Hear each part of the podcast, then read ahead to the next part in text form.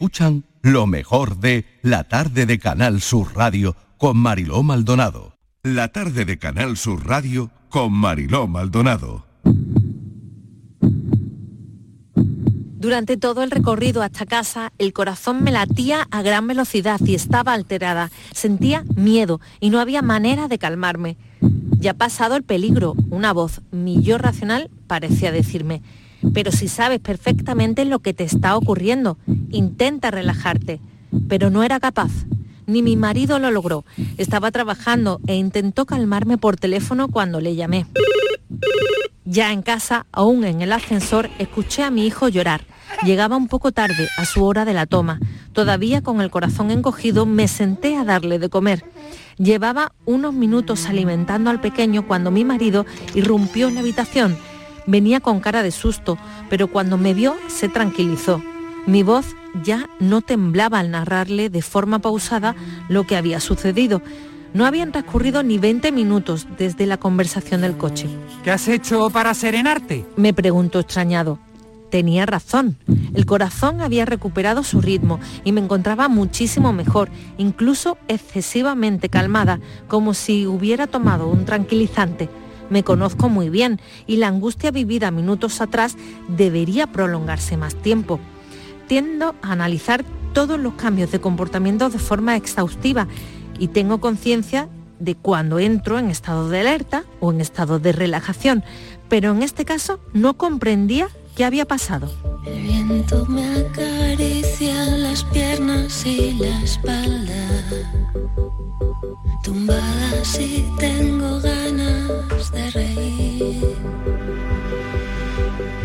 La cárcel no es como yo me la imaginaba. No se está tan mal.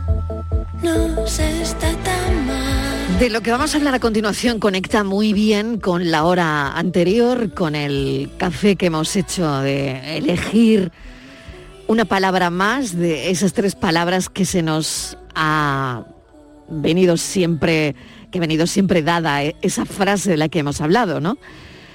Vamos a hablar con Marian Rojas Estapé, es psiquiatra, una psiquiatra ahora mismo con mucha influencia en redes sociales, con un libro que se llama Encuentra tu persona vitamina. Y es que hemos hablado tanto, tantísimo de personas tóxicas que se nos ha olvidado poner el foco en la gente verdaderamente importante. Eh, esas personas que, que tenemos alrededor y que son, como Marian los llama, los vitamina, ¿no? Porque aunque hay personas que existen desde, desde siempre, bueno, pues eh, hay que darles su lugar, ¿no? Yo creo que tanto a unas como a otras. Marian eh, escribió este libro durante la pandemia, durante la tormenta Filomena, en, en una baja maternal, y al final yo creo que lo ha traducido perfectamente, ¿no? ¿Quiénes son esas personas que cuando ella habla de los vitamina, de las personas vitamina, rápidamente a todos nos viene a mente alguna, alguna que tenemos cerca, ¿verdad? Marian, bienvenida, gracias por atendernos, gracias por estar con nosotros esta tarde. Muchísimas gracias. Me, me he emocionado escuchando ese relato de mi, del libro y efectivamente es que fue tal, tal y como lo habéis narrado, con la tonalidad y, y me, me ha llegado al alma. Muchísimas gracias. Bueno, pues me alegro enormemente porque eh, tratamos de ponernos en situación, ¿no? Cuando aquí los compañeros trabajan un texto, desde luego lo hacen para que la persona que lo está escuchando sienta, reaccione de alguna manera. Oye, ¿y qué se siente, Marian? ¿Qué se siente al escucharlo, no? ¿Qué, qué sientes cuando eso que has escrito lo oyes em, meses después? Bueno, es verdad que nunca me escucho, nunca escucho, eh, me cuesta mucho escuchar una entrevista o una conferencia mía luego porque, bueno, pues de repente pienso que, que lo he explicado regular, o pues yo creo que a nadie nos gusta escuchar nuestra voz cuando nos graban, como que te cuesta reconocerte. Estoy de acuerdo. Pero la realidad es que no, no me he leído, o sea, no me había leído en voz alta, es decir, yo lo he leído pero no le he puesto voz. Entonces, de repente cuando he empezado, digo, anda, esto sale en mi libro. Y, me hace ilusión, me hace ilusión porque le dedico muchas horas. Yo no soy escritora, yo soy médico y no, no sé, o sea, escribo, sé contar las cosas, pero no tengo esa pluma que, por ejemplo, tiene mi padre, que escribe maravillosamente bien, pero me gusta contar las cosas. Entonces, al menos intento que cuando las redacto, lleguen lo mm. mejor posible al lector. Mm. ¿Cómo definirías a las personas vitamina y de dónde ha nacido ese concepto? Bueno, me sucedió hace unos años que estaba dando una conferencia en México, te hablaré de, ya puede hacer ocho o nueve años, y entonces yo hablaba mucho del efecto del cortisol en el organismo, que es algo que siempre me ha interesado, la hormona del estrés, y hablaba mucho que hay ciertas personas que te suben el cortisol solo con pensar en ellas. Y se hicieron muchas preguntas durante el coloquio de la conferencia, y en un momento dado como que me saturé del concepto de persona tóxica y dije, pero en esta vida necesitamos, y de estas inspiraciones que te vienen de lo alto, dije, pues personas vitamina. Y me gustó, me lo quedé, dijo, me lo quedo. Y dije, esto lo quiero utilizar yo más, hay que potenciar porque estamos muy acostumbrados a que el discurso que tenemos sobre nuestra vida, sobre los demás, sobre la política, sobre los temas que mm. circulan en la sociedad, sea desde un prisma muy negativo. Y yo pues animo mucho a que las palabras que empleamos en el día a día sean palabras que nos aporten algo mucho más positivo, porque nuestro organismo, según cómo nos hablamos y según cómo hablamos a los demás, reacciona de una manera u otra. Es decir, si yo estoy hablando todo el día y me quejo del clima, de la polución, de los políticos, del COVID, de las vacunas, de la gestión de la pandemia, todo el día me quejo, mi organismo detecta que hay algo que no funciona y activa su modo alerta. Y ese modo alerta a la larga me enferma, me deteriora el sistema inmune, ahora que es tan importante tener un buen sistema inmune. En cambio, cuando yo me hablo bien, cuando las palabras que yo empleo en el discurso del día a día son desde el cariño, desde el afecto, desde el respeto, desde la cordialidad, hay algo muy potente que sucede en el organismo. Y por eso yo animo mucho a mis, pacientes, pues, a, mis lectores, a que ese discurso sea mucho más positivo. Fíjate qué curioso, hemos preguntado a los oyentes por una frase, salud, dinero, amor, y qué le faltaba a la frase. Hemos jugado durante toda la tarde eh, con este concepto, salud, dinero, amor, y qué más. Y la gente ha contestado, fíjate, Marian, optimismo, música, empatía, lealtad, generosidad, respeto, solidaridad. este concepto está al final en, la gente, ¿no? Bueno, es que yo creo que tenemos que ir potenciando cada vez más que es verdad que la salud es importante y yo sobre todo eh, potencio mucho la salud mental porque creo que cuando tienes la, cabeza bien los dolores duelen menos, eh, los dolores físicos duelen menos. Por otro lado, lógicamente, el dinero pues ayuda a que las cosas vayan mejor, pero otro día leí el día de, que supongo que es una noticia que la habrá leído mucha gente, incluso quizá le hayáis comentado en la radio, el porcentaje de gente que, se arruina o que, o que reconoce que ha, roto su, su, vida después de ganar la lotería, que me impresionó muchísimo, un porcentaje del 70%. ¿no? Es decir, que la mala gestión de la abundancia del dinero pues también es negativa. Yo, yo hablo siempre de unos, de unos mínimos. Yo añadiría ahí la familia. Familia que es la familia, tus padres, tus hermanos, tu marido, tu mujer, tus hijos, o esa especie de familia amigos que son los que vas eligiendo a lo largo del camino porque esa afectividad, es decir, para mí es ese sentirte querido por alguien o querer a alguien de forma eh, tan bonita, con pues esa oxitocina de la que yo hablo, esa empatía, no te juzgo, te acepto como, como eres, me parece que es lo que le da el cambio, lo que le da luz a la vida. Son las personas de las que te rodeas. ¿Qué tenemos que tener para convertirnos en una persona vitamina? O no sé si eh, seríamos capaces de, Mm, analizarnos a nosotros mismos para saber que a lo mejor somos nosotros una persona vitamina.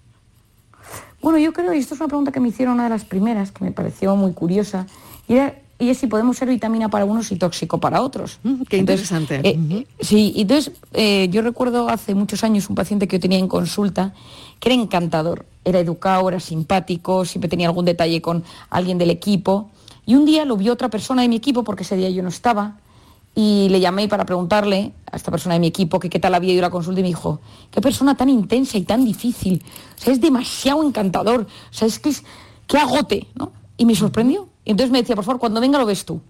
A mí me encanta la gente que, amable, me chifla la gente que se vuelca, me encanta la gente que hace la vida agradable a los demás, pero hay gente que eso le abruma.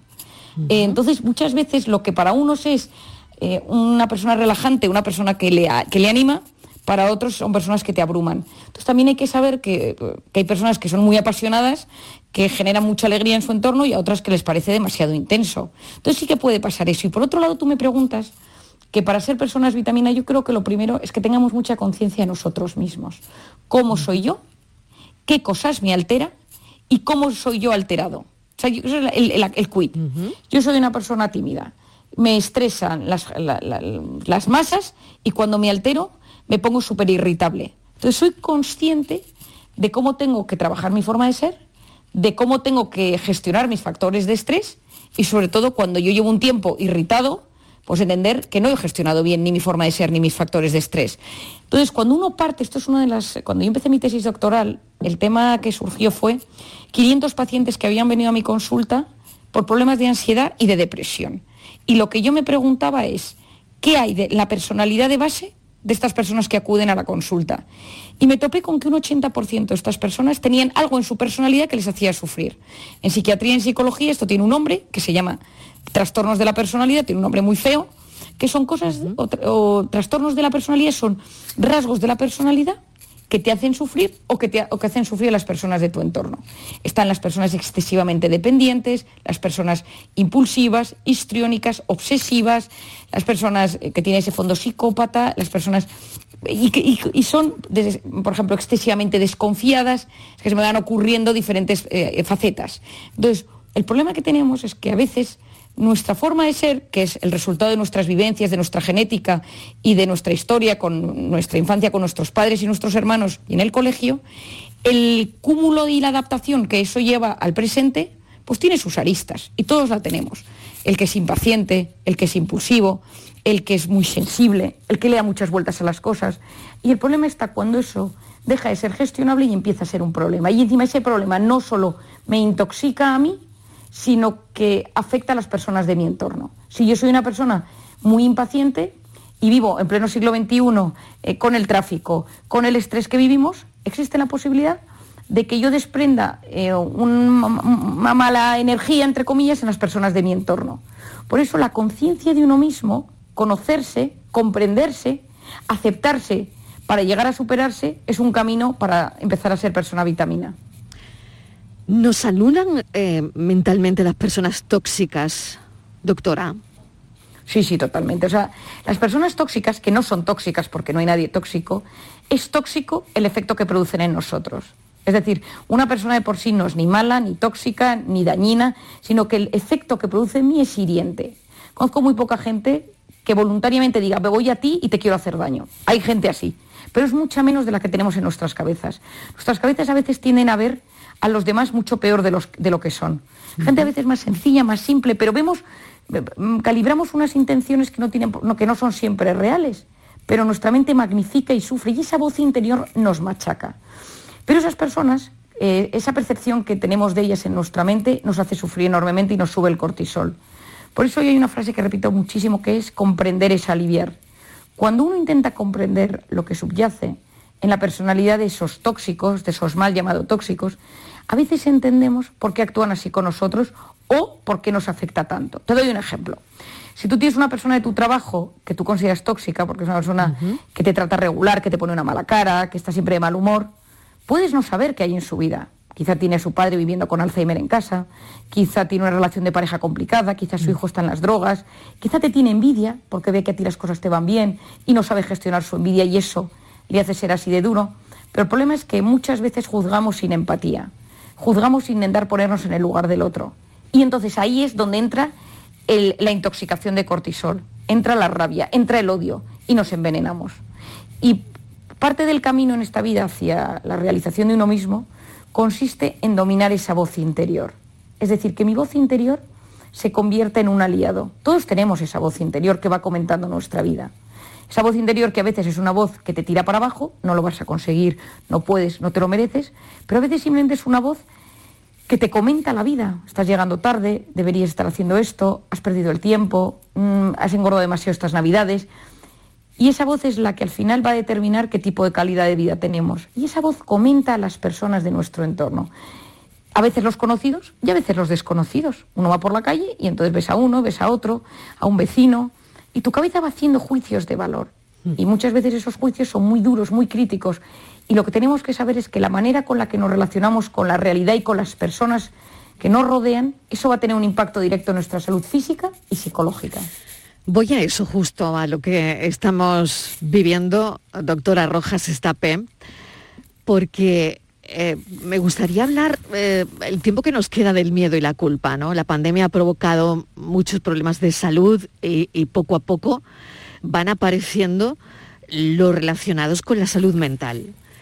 Eh, yo quería hablar del miedo y la culpa por pensar que has podido contagiar a alguien que, que, bueno, que se ha adueñado todo esto de, de, ha ido generando ansiedad, mucha ansiedad, ¿no?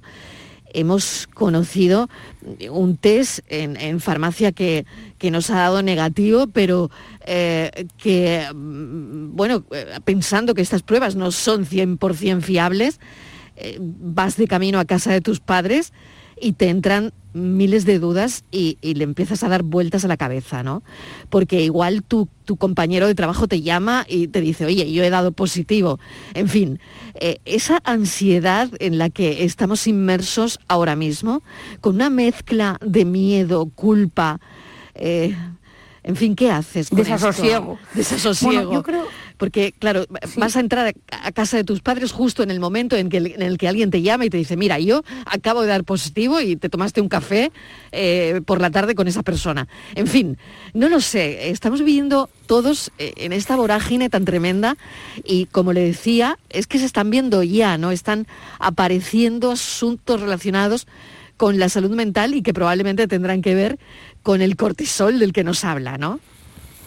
Bueno, es que cuando empezó la pandemia, eh, recuerdo perfectamente en mi casa que nos confinamos con mi familia y con mis padres y mis hermanos, porque por temas de salud y circunstancias personales preferíamos estar todos juntos. Y yo estaba embarazada de, a punto de dar a luz y tengo niños pequeños y entonces nos pusimos todos juntos y recuerdo hablar con mi padre y con mi hermana, que trabajamos los tres juntos, y decir, ay Dios mío, las secuelas de esto, ay Dios mío, las secuelas de este confinamiento, las secuelas de este virus, ay Dios mío, lo que está por venir, ¿no? O sea, yo fui plenamente consciente de que una mala gestión de este asunto, no digo una mala gestión sanitaria o económica o social, sino una gestión de mis pensamientos, uh -huh. podía ser la gran debacle. El confinamiento fue terrible, uh -huh. el posconfinamiento fue terrible, y cuando parecía, en septiembre de este año, que por fin las cosas empezaban a tranquilizar, ha llegado este Omicron. Mm. Es decir, el cerebro necesita fases de pausa, que, de, que le des meses de tranquilidad y no los hemos tenido. Y ese es el gran problema.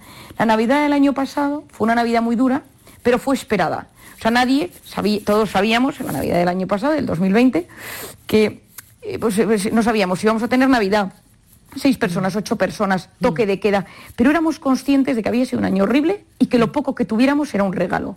Pero nadie podía imaginar que este año había, hubiera tantísimas personas que pasaran Nochebuena, Nochevieja, fin de año, Reyes, confinados solos en sus casas. Esto era algo completamente impensable. Gracias a Dios, esta variante parece ser menos agresiva que la otra, cosa que nos alegra. Es decir, un respiro, ¿no? Ahí tenemos el respiro. Es un respiro. ¿no?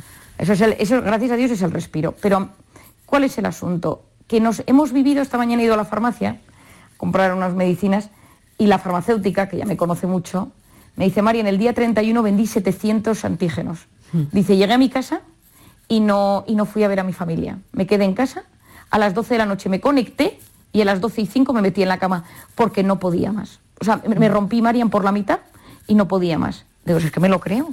Porque yo he recibido tal cantidad de llamadas, de audios, de peticiones estas navidades de gente que te decía, no sé cómo gestionar este tema. Una amiga mía con sus cuatro hijos salen de casa, se hacen los antígenos, iban 30 y da su hijo de tres años, da positivo. Entonces, eh, pero ese niño había estado con otro primo hacía dos días y entonces no hubo al final eh, cena de Nochebuena.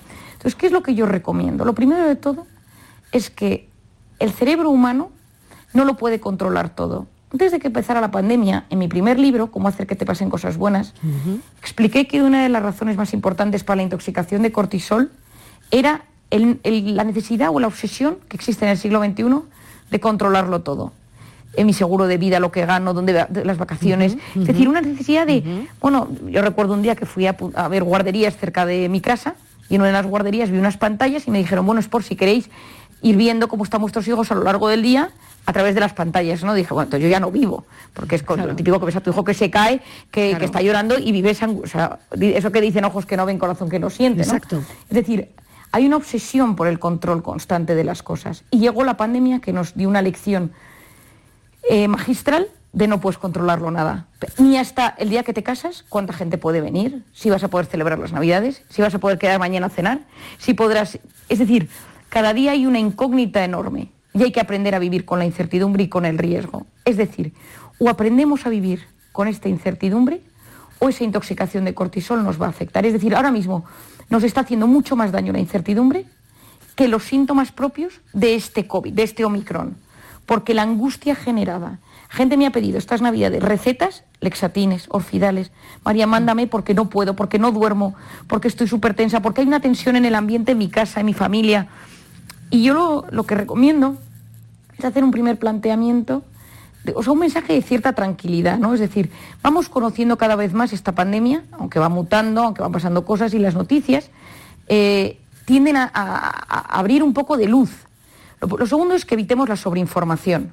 Es decir, el cerebro no está diseñado para poder captar tanta información y asimilarla. Es decir, esto del al minuto el COVID online, en Twitter, redes sociales, etcétera, lo que hace es angustiarnos más, porque psicológicamente nuestro cerebro no está diseñado para poder asimilar tanta información de una forma tan rápida, constantemente, de efectos negativos, de noticias negativas. Esa saturación del cerebro es nefasta. La tercera es intentar cada uno que haga un análisis personal y que diga cómo gestiono el riesgo, cómo gestiono la enfermedad, es decir, cómo soy de hipocondríaco. Es decir, hay gente que tose y ya está angustiada, ya se está tomando la temperatura, ha ido a la farmacia y ha llamado al médico.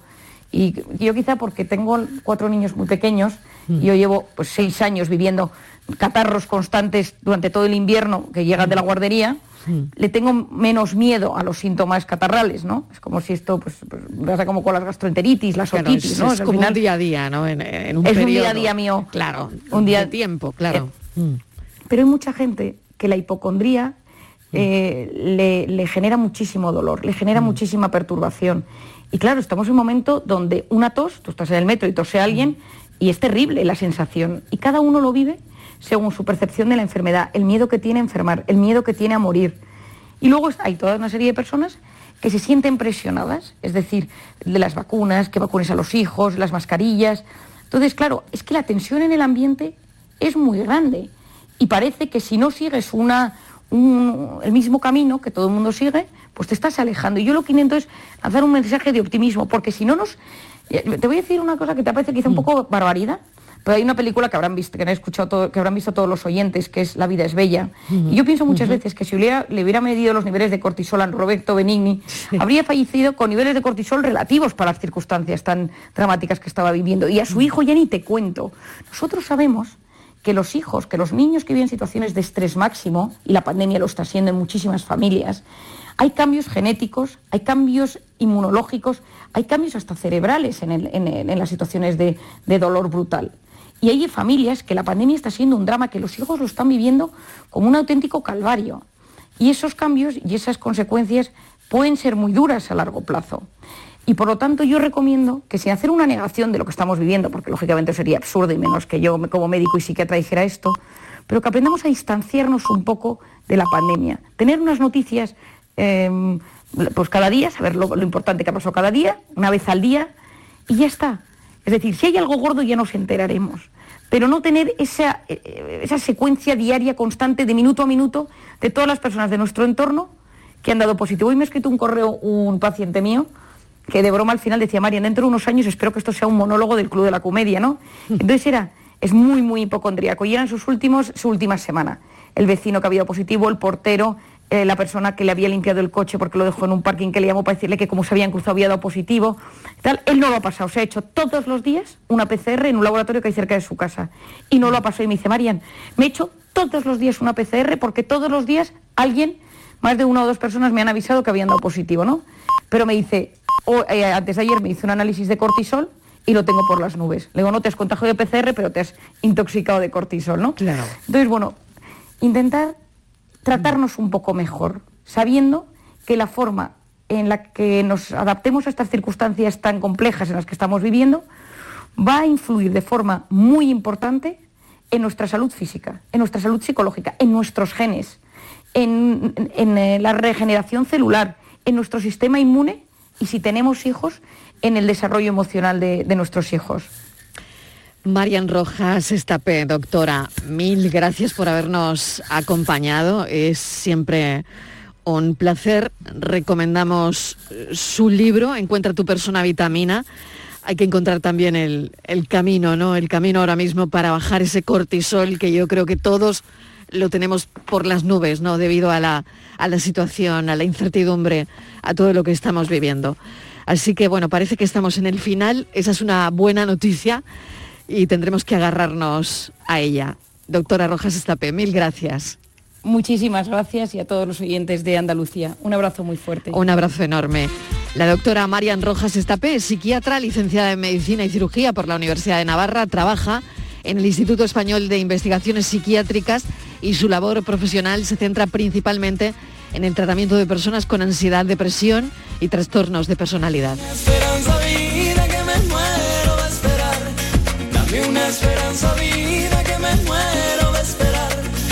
Solo una migajita de tu amor para no llorar. Que mi corazón está enfermo y solo tú lo puedes curar. Que mi corazón está enfermo y solo tú lo puedes curar. Eres mi medicina, antídoto y vitamina. Sin ti soy alma perdida tus besos son mi adrenalina. Eres mi medicina,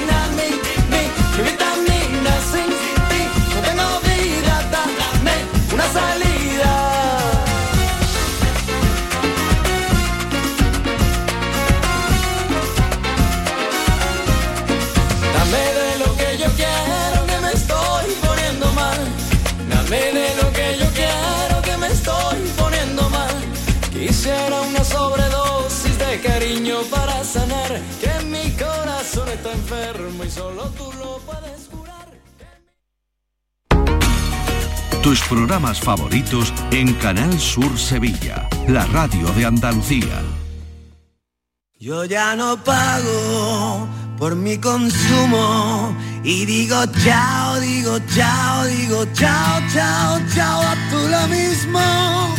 Vente conmigo nuestro petróleo es el sol. Leques fotovoltaicas Dimarsa y despreocúpate de la factura de la luz. Dimarsa.es.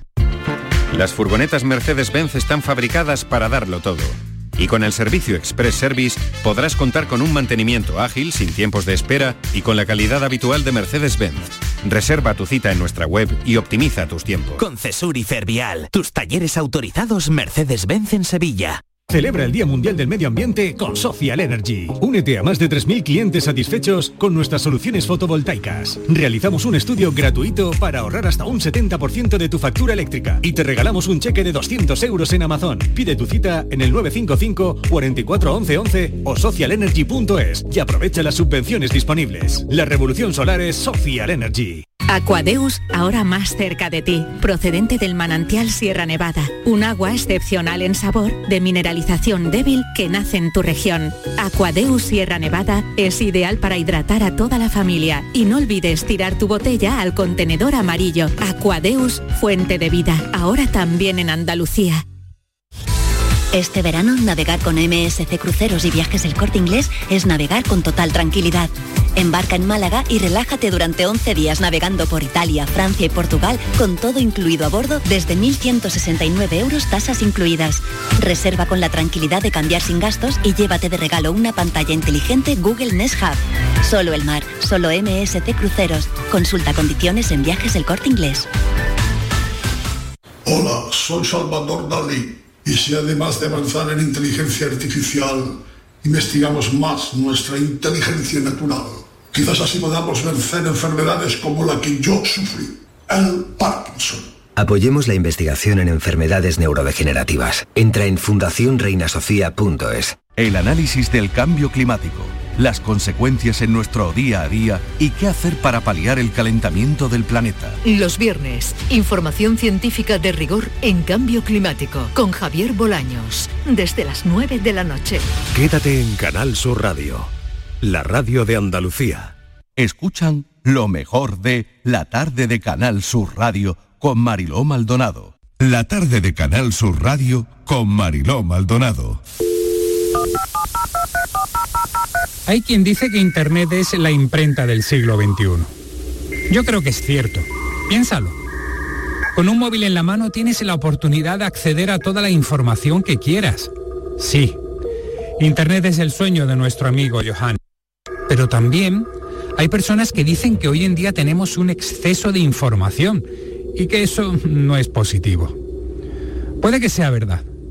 Tenemos tanta información a nuestro alcance que nos cuesta saber cuál es la verdadera y cuál no. Aún así, para mí eso no es un problema.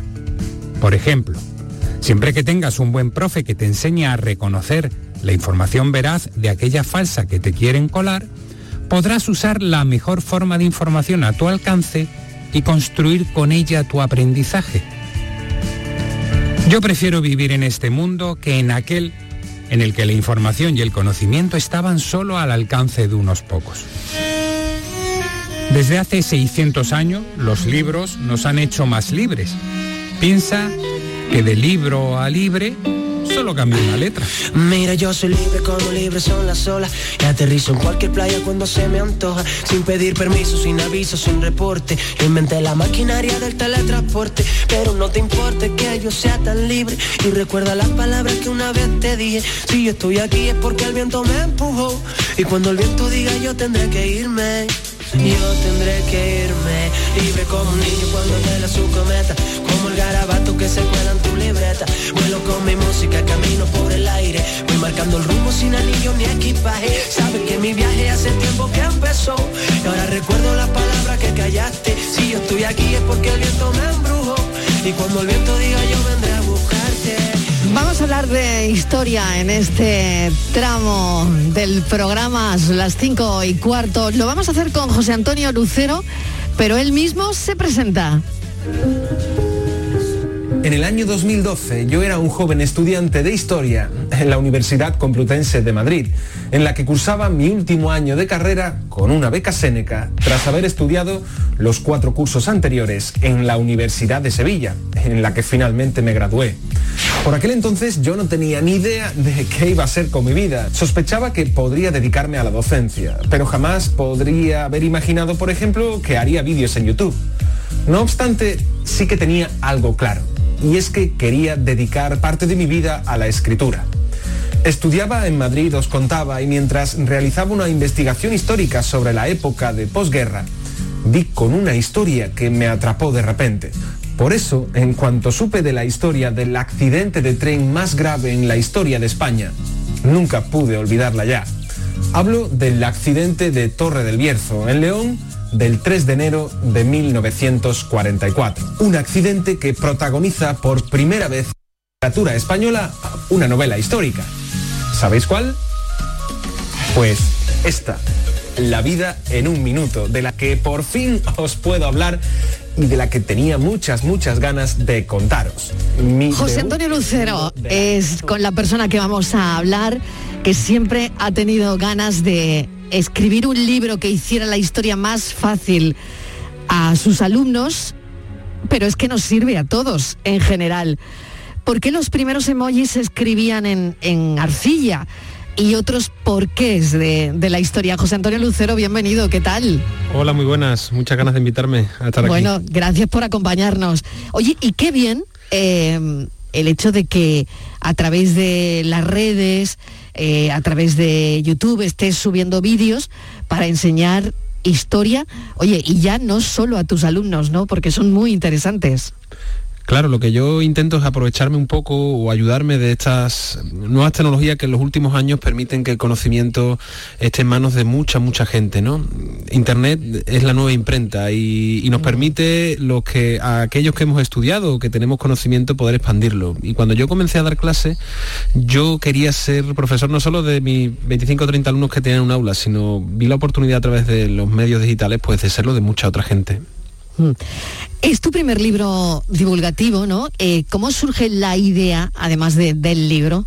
bueno, el libro de por qué los primeros emojis se escribían en arcilla, un título así un poco largo, No, pero bueno, me encanta porque atrapa, ¿no? Claro, esa es, esa es la idea. Eh, bueno, es un libro que surge de, eh, primero de, de la necesidad que, que- que yo tenía de, de querer hacerles más atractiva eh, la historia a mis alumnos, no solo a través de, los, de, de YouTube, sino también, por ejemplo, a través de los libros, que a pesar de que hemos hablado antes de, esta faceta mía como youtuber, también soy muy un amante, un gran amante de la literatura y creo que, que tiene que seguir siendo todavía un medio, un pilar en el aprendizaje de, de las generaciones jóvenes.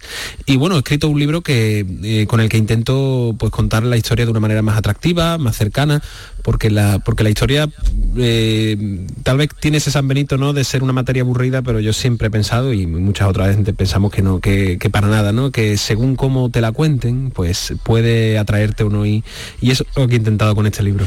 ¿Y tú has tenido profesores de historia que te la hicieran em, divertida o aburrida? Bueno, yo, he tenido de, la- de las dos formas. Yo creo has que tenido to- de todo. todos los hemos profesores... tenido de todo, es verdad. Eso, de todos los profesores, si tenemos vocación de ser docentes, yo creo que también viene de un buen profesor que tuvimos, ¿no? Y yo tuve un buen, una buena profesora de historia en este caso. Y en el colegio y luego tuve pues ya mi etapa de, instituto y demás pues otro tipo de, do- de- de docentes no yo creo que los docentes hemos aprendido de lo bueno y, tal vez de lo, de lo no tan bueno. Entonces afortunadamente tuve una, una maestra Carmen que se llamaba que yo estaba en primaria y, bueno nos enseñaba por proyectos nos enseñaba con innovación metodológica que hoy parece que, que- que es algo nuevo pero realmente hace 20 y 30 años ya se hacían cosas muy muy interesantes en el aula que tal vez no conocíamos no y esta profesora lo hacía. Este libro eh, está enfocado también a, los niños y me encanta dar esta recomendación también a los padres, pero es que muchos adultos podemos dar un buen repasillo a la historia. eh, porque es verdad que hay cosas que hemos olvidado, cosas que no nos acordamos o que si tenemos a nuestros hijos en edad escolar, bueno, pues podemos echarle una manita si lo leemos con ellos, ¿no? Claro, yo creo que la, la- la historia es una materia que no tenemos que olvidar nunca, porque si la olvidamos pasa lo que muchas veces pasa, ¿no? Y, y hay mucha gente que la tergiversa ¿Y con... cuánta razón tienes? Eso, eh? ¿no? con, con intención de tal vez vendernos una, una idea de la historia que no es la, la- o la verdadera o la más cercana a la verdad y yo creo que los adultos tenemos que tener ser responsables como ciudadanos es también ser responsables con nuestra historia Es verdad que cada vez más eh, vosotros los, los docentes, los, los profesores, ¿no? Buscáis caminos diferentes, ¿no? Eh, porque, claro, esto eh, se está moviendo a pasos tan, tan agigantados, eh, la tecnología ya está en las aulas, ¿no? Y, y creo que tiene que haber, bueno, una revolución de entrada, ¿no? Y, y hay que cambiar un poco ese- esos paradigmas, ¿no? Claro, yo creo, yo soy, yo no soy un, un comprador de las metodologías innovadoras porque sí, no. Yo lo que sí que creo es que hoy en día tenemos una- unas posibilidades que nos permiten las nuevas tecnologías, como pueden ser, por ejemplo, estas de, de internet o cualquier otro dispositivo, nos permiten algo que yo creo que no tenemos que ser, eh, que dar la espalda a aquello bueno que nos puede permitir, ¿no? Eh, lo que hay que tener en cla- claro que lo que los, queremos que los alumnos aprendan sigue siendo esas matemáticas importantes, esa lengua importante, esa historia, ¿no? Es decir, eso no cambia, lo que sí que puede cambiar es el, el- medio, el modo, ¿no? Los recursos que usamos. Y hoy en día un profesor que únicamente usa un libro de texto, eh, pues está dando la espalda a una gran cantidad de recursos con los que se puede hacer eh, el aprendizaje de, lo- de las, de, de los alumnos algo mucho más vivencial, mucho más experimental y mucho más emocional, que yo creo que es la idea, ¿no? El aprendizaje se produce cuando entran en juego muchas emociones y, y cuando, cuando los profesores intentan mover dentro del cerebro de cada uno de los alumnos muchas piececitas, ¿no? Y, y afortunadamente hoy en día tenemos una gran cantidad de recursos para poder hacerlo. Voy a ojear el libro, bueno, lo, lo- lo estoy haciendo ya desde hace un rato, ¿no? Eh, me detengo en una página que dice, si ya existía, ¿por qué dicen que se descubrió América? Claro, ¿no? Yo lo que intento también ¿Cómo lo es desmitificar un poco, ¿no? Muchas Eso veces es, la, es. eh, la historia está llena de mitos, ¿no? Los mitos son parte de nuestra, de nuestra cultura y cuando yo me siento delante de mis alumnos a, a que estudiemos historia juntos, les, les pido que, pues, eh, que vamos, les digo que vamos a desmitificar un poco muchas cuestiones, ¿no? O, ta- o tal vez despertar su, su capacidad de reflexión, ¿no? Porque hay muchas cuestiones de la historia que, que invitan a reflexionar. Esa puede ser una de ellas, ¿no? Bueno, América estaba ahí, ¿por qué hablamos de descubrimiento, ¿no? Desde el punto de vista de qué se descubre, pero quién estaba ahí antes, qué cultura tenía. Y eso también lo que intento, no solo con mis clases, sino pues con este libro que, del que estamos hablando. Por lo tanto, la historia es aburrida cuando no se sabe contar. Bueno, yo, yo soy partícipe siempre de pensar que a todo el mundo le gusta una buena historia. Es decir, todo lo- tú que estás aquí no y que estamos hablando, eh, si yo te contase una historia interesante, seguramente sería capaz de, atraer tu atención y de mantenerte atenta, ¿no? Y seguro que los oyentes también. A todo el mundo nos gusta una buena serie cuya trama y cuya narrativa es impactante. Pues, por tanto, qué mejor, qué mejor que, que- que todo lo que ha ocurrido en el pasado, ¿no? Siempre se dice que no hay, que la ficción nunca superará a la, a la realidad, ¿no? Pues entonces la historia siempre ha estado ahí y como bien has dicho, pues depende mucho de cómo te la cuenten. Hmm. ¿Cómo son tus clases? A ver, desde que llegas hasta que te vas, ¿cómo son? Y, y cómo reaccionan lo- los alumnos, ¿no? Si notas que verdaderamente están disfrutando con lo que les estás contando. Bueno, yo intento que en mis clases los alumnos tengan mucho que decir e intento despertar precisamente eso, eso que, lo- que los docentes intentamos, que sean un poco más protagonistas dentro de su aula, eh, dentro de nuestra aula, ¿no? Es decir, eh, eh, en muchas ocasiones, esta es una reflexión que tal vez podemos hacer los docentes, eh, los alumnos se llevan muy buena, una buena parte del tiempo de, las horas que pasan en el colegio viendo trabajar a otra persona, ¿no? Y esa, esa idea, cuando yo la, cuando alguien me hizo esa reflexión, me dio por pensar y dije, pues es verdad, ¿no? Entonces intento yo que los alumnos tengan una tengan muchas cosas que hacer dentro del aula, no simplemente escucharme, cuando, cuando también es importante que me escuchen lógicamente. Entonces intento que mis clases sean dinámicas. Yo no compro porque sí una metodología o una manera de trabajar, sino yo creo que es importante pues que trabajemos con diversas estrategias, dependiendo siempre de la- del tipo de alumnado que tengamos, ¿no? que, que es muy, muy diverso. Algo que te funcione con uno, con otro no, te- no tiene por qué funcionar. Y eso es lo que yo intento en mis clases. Intento también eh, pues, que no solo estén activos, sino también pues, les invito a la, reflexión, a la creación, a través de, la realización de proyectos. Es decir, eh, intentemos, intento que mis clases sean dinámicas, sean activas, eh, sean motivadoras para ellos. Apartado pandemia, que me imagino que ahora, con, cuando los niños volvieron a clase, todos serían preguntas, o al menos eso es lo que veíamos ¿no? en, en- en sus caras o en casa con mis hijos, ¿no? Mil preguntas que tenían que, que nos hacían cada día, ¿no? Y claro, tú en el libro eh, propones una pregunta, ¿cuál es la relación entre Galileo y la vacuna contra el coronavirus, ¿no? Y ahí les cuentas que Galileo vivió 400 antes, años antes que nosotros, que, en fin, eh, todo esto que de alguna manera didáctica lo estás llevando a la actualidad y les estás metiendo a Galileo, ¿no? Claro, y además yo creo que uno de las eh, de los grandes objetivos que tenemos los docentes de historia es que mm, hacerle ver a los alumnos Claro. que uno no estudia el pasado porque sí, es decir, porque tenemos que almacenar una serie de conocimientos porque sí, sino estudiamos el pasado porque es la mejor manera de comprender el presente, ¿no? Y precisamente en ese capítulo de- del libro hablaba de Galileo, que fue, digamos, uno de los desarrolladores del método científico a través de la experimentación, a través de la refutación de hipótesis, y precisamente 400 años después la vacuna del coronavirus se ha conseguido gracias al, al esfuerzo de grandes científicos que han puesto en marcha ese, sistema o ese método científico del que hablábamos antes, ¿no? Entonces, bueno, es lo que yo intento hacer en la historia y también pues en este libro he intentado respondiendo a preguntas como esa, ¿no? Que, los eh, chicos jóvenes vean que estudiamos historia porque no hay otra, otra mejor herramienta para entender por qué el mundo es como es. Voy a otro capítulo del libro. Dices, cuando somos niños a veces deseamos que los años pasen rápido para poder hacer muchas de las cosas que los adultos se reservan solo para ellos. Y esto es una verdad como una catedral, ¿no? Pero a continuación, claro, te preguntas, ¿por qué podrás votar en unas elecciones? Y a Eh, partir de ahí, bueno, pues viene eh, la importancia ¿no? que esto tiene, ¿no? Justo que acabamos de ver las elecciones en es. Francia y que, bueno, tenemos a la vuelta de la esquina las elecciones andaluzas, ¿no? Y explicar todo esto a los niños es una buena clase de historia.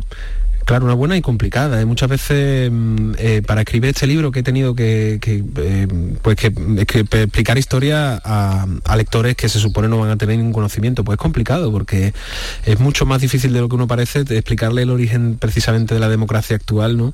O de las elecciones o de la soberanía nacional, explicársela a los niños intentando, pues como bien ha comentado, relacionarlo con, con su mundo. Es difícil, pero también es un reto muy que yo creo que tenemos que tener todos los docentes y que no tenemos que olvidar, un reto muy, muy importante por delante. ¿Te ha puesto alguien alguna pega? Eh, ¿te, ven, ¿Te ven como ese profesor que pasa demasiado tiempo en YouTube, por ejemplo? A ver. Bueno, yo no sé si... ¿Lo entiende? Es, es probablemente que alguien me haya, alguna vez me, me haya dicho algo. Yo la verdad es que soy muy yo eh, oigo muy poco las críticas me refiero a aquellas críticas que oigo en YouTube porque eh, bueno en YouTube o en las redes sociales que también intento estar muy muy muy al día pero eh, leo la verdad es que leo poco las críticas porque intento siempre centrarme en las críticas constructivas de las personas que me rodean ¿no? y, y bueno yo soy un docente que sale en YouTube que intento estar en redes sociales pero con humor además también ¿eh? con que tus, humor que eso tus es. vídeos se caracterizan también por por tener una gran dosis de, de humor no Eso y es. yo creo que también es necesario ¿no? en ese en ese proceso de enseñanza aprendizaje de alguna manera no y acercarse más a los niños Sí, sí, sí. De hecho, la, la neurociencia que está dándonos grandes descubrimientos a los docentes hoy en día sobre cómo funciona el cerebro, uno de los grandes ingredientes que el cerebro tiene para aprender, una de las grandes, eh, digamos, eh, llaves que abren la puerta del aprendizaje es el humor, ¿no? Entonces, el humor es maravilloso. Yo siempre intento usarlo en mis clases. Se nota cuando un docente usa el humor porque se nota en sus propios alumnos. Y bueno, yo también está, también está en mis vídeos, sí. Mm. Muy bien. ¿Cómo, cómo definirías la, la innovación eh, educativa de- en una frase? A ver, Eh, yo no te quiero poner en un compromiso, pero no, no te preocupes, pero yo creo que frase, la ¿cuál- frase que yo diría una, la inno- innovar en educación es no perder la pasión por educar. Yo creo que un profesor que no pierde esa pasión por educar, a pesar de las dificultades, a pesar de, lo- de las tremendas todavía carencias que seguimos teniendo ¿no? en ratio, en recursos, pero hay todavía muchas oportunidades que podemos eh, aprovechar para acercarle a los alumnos de una manera mucho más real, experiencial, eh, experimental, eh, emocional, aquellos contenidos que tienen que aprender y yo creo que innovar es hacerlo. ¿no? Yo conozco a docentes que están en su última etapa de, carrera, ¿no? ya con cercano a los 60 años, pues que no, no paran de, innovar y alguno puede pensar que la innovación es igual a, a docente joven pero, pero para nada, hay docentes con una gran carrera por delante que son grandes innovadores. José Antonio Lucero, mil gracias por habernos acompañado, profesor de Historia y de Literatura, youtuber. El canal de YouTube, por cierto, se llama La Cuna de Alicarnaso. Eso es. Escritor. Y nada, oye, quien te quiera conocer, pues nada, que se pase por el canal, La Cuna del Alicarnaso. Y te agradecemos enormemente este ratito en la radio. Un Muchas abrazo gracias. enorme, gracias. Muchas el gracias libro. ¿por qué los primeros emojis se escribían en arcilla? Y otros porqués de la historia tan interesante que hemos contado hoy. Un abrazo. Un abrazo, muchas gracias.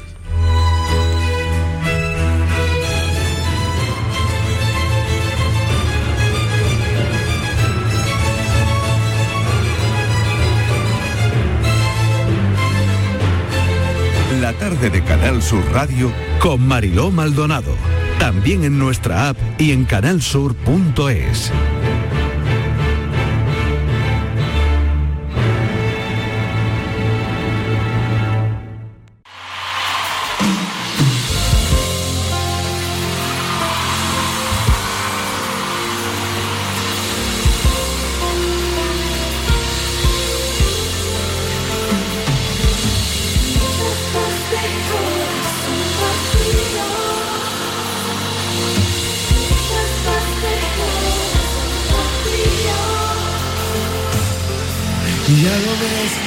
sin tres, que la vida va y viene y que no se detiene y que se dio.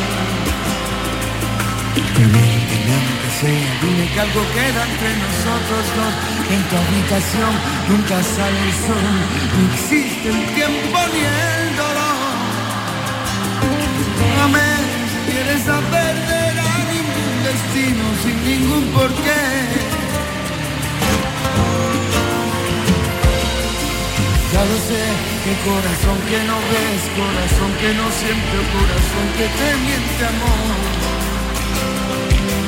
Tú sabes que en lo más profundo de mi alma sigue aquel dolor por creer en ti que fue de la ilusión de lo que escribí.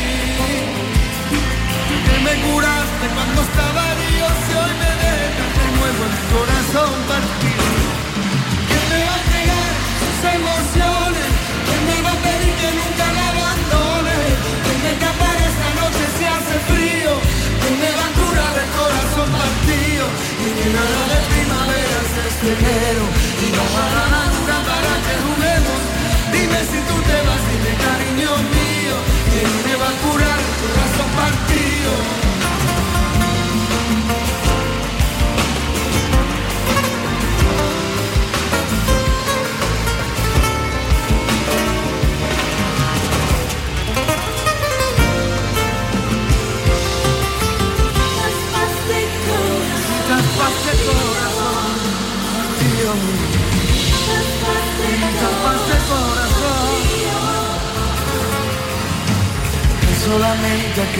que sobra Nunca fue compartir sino dar de amor No lo sabes tú, te lo digo yo que la tormenta siempre llega la calma, pero sé que después de ti, después de ti no hay nada. Que me curaste cuando estaba herido, si hoy me dejas de nuevo el corazón partido.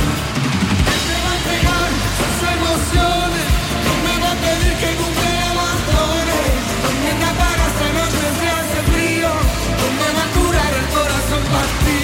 Y llenará de primaveras este enero y bajará la luna para que juguemos. Dime si tú te vas, dime cariño mío, que me va a curar el corazón partido. Este maldito corazón.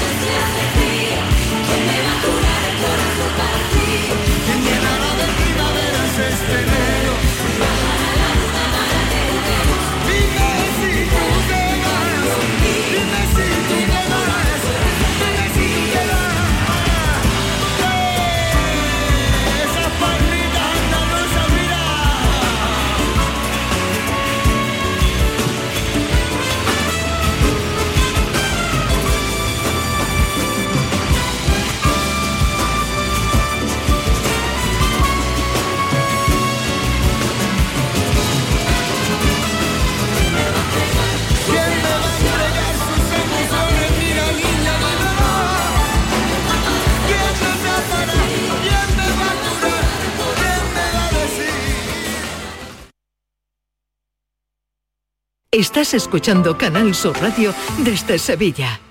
Bienvenidos a Sacaba. Mil metros de electrodomésticos con primeras marcas. Grupos Whirlpool, Bosch y Electrolux. Gran oferta. Microondas Whirlpool de 25 litros con grill de 900 vatios en acero inoxidable. Antes 179 euros. Llévatelo ahora por solo 79 euros. Y solo hasta fin de existencias. Solo tú y Sacaba. Tu tienda de electrodomésticos en el Polígono Store en calle nivel 23. Sacaba. Día del Socio en Isla Mágica. El 25 y 26 de junio visita Isla Mágica y disfruta de las ventajas del Día del Socio de la banda. La entrada se reduce a 8 euros para el socio y 18 euros para el acompañante. Promoción aplicable solo en la venta de entradas en taquilla. Recuerda, 25 y 26 de junio en Isla Mágica. Más información en lavanda.es. Prepárate para vivir el primer concurso de cante hondo de Granada hace un siglo. Con todos ustedes, Manuel Ortega Juárez, Manolito Caracol. Este próximo sábado, Canal Sur Radio te ofrece la recreación del concurso de cante hondo de Granada de 1922. Una ficción radiofónica con la que descubrir a artistas, intelectuales y aficionados de renombre que hicieron de esta cita el primer certamen nacional de cante flamenco. Pues aquí seguimos entre las autoridades y público 1922, el año del cante hondo. Este sábado desde las 4 de la tarde con Manuel Curao. A la paz de Dios, señoras y señores, sean ustedes Quédate en Canal Sur Radio, la radio de Andalucía. La programación de Canal Sur Radio se está viendo alterada por la huelga de 24 horas convocada por el Comité Intercentros y los sindicatos de clase por la estabilización del empleo y el servicio público de la RTVA.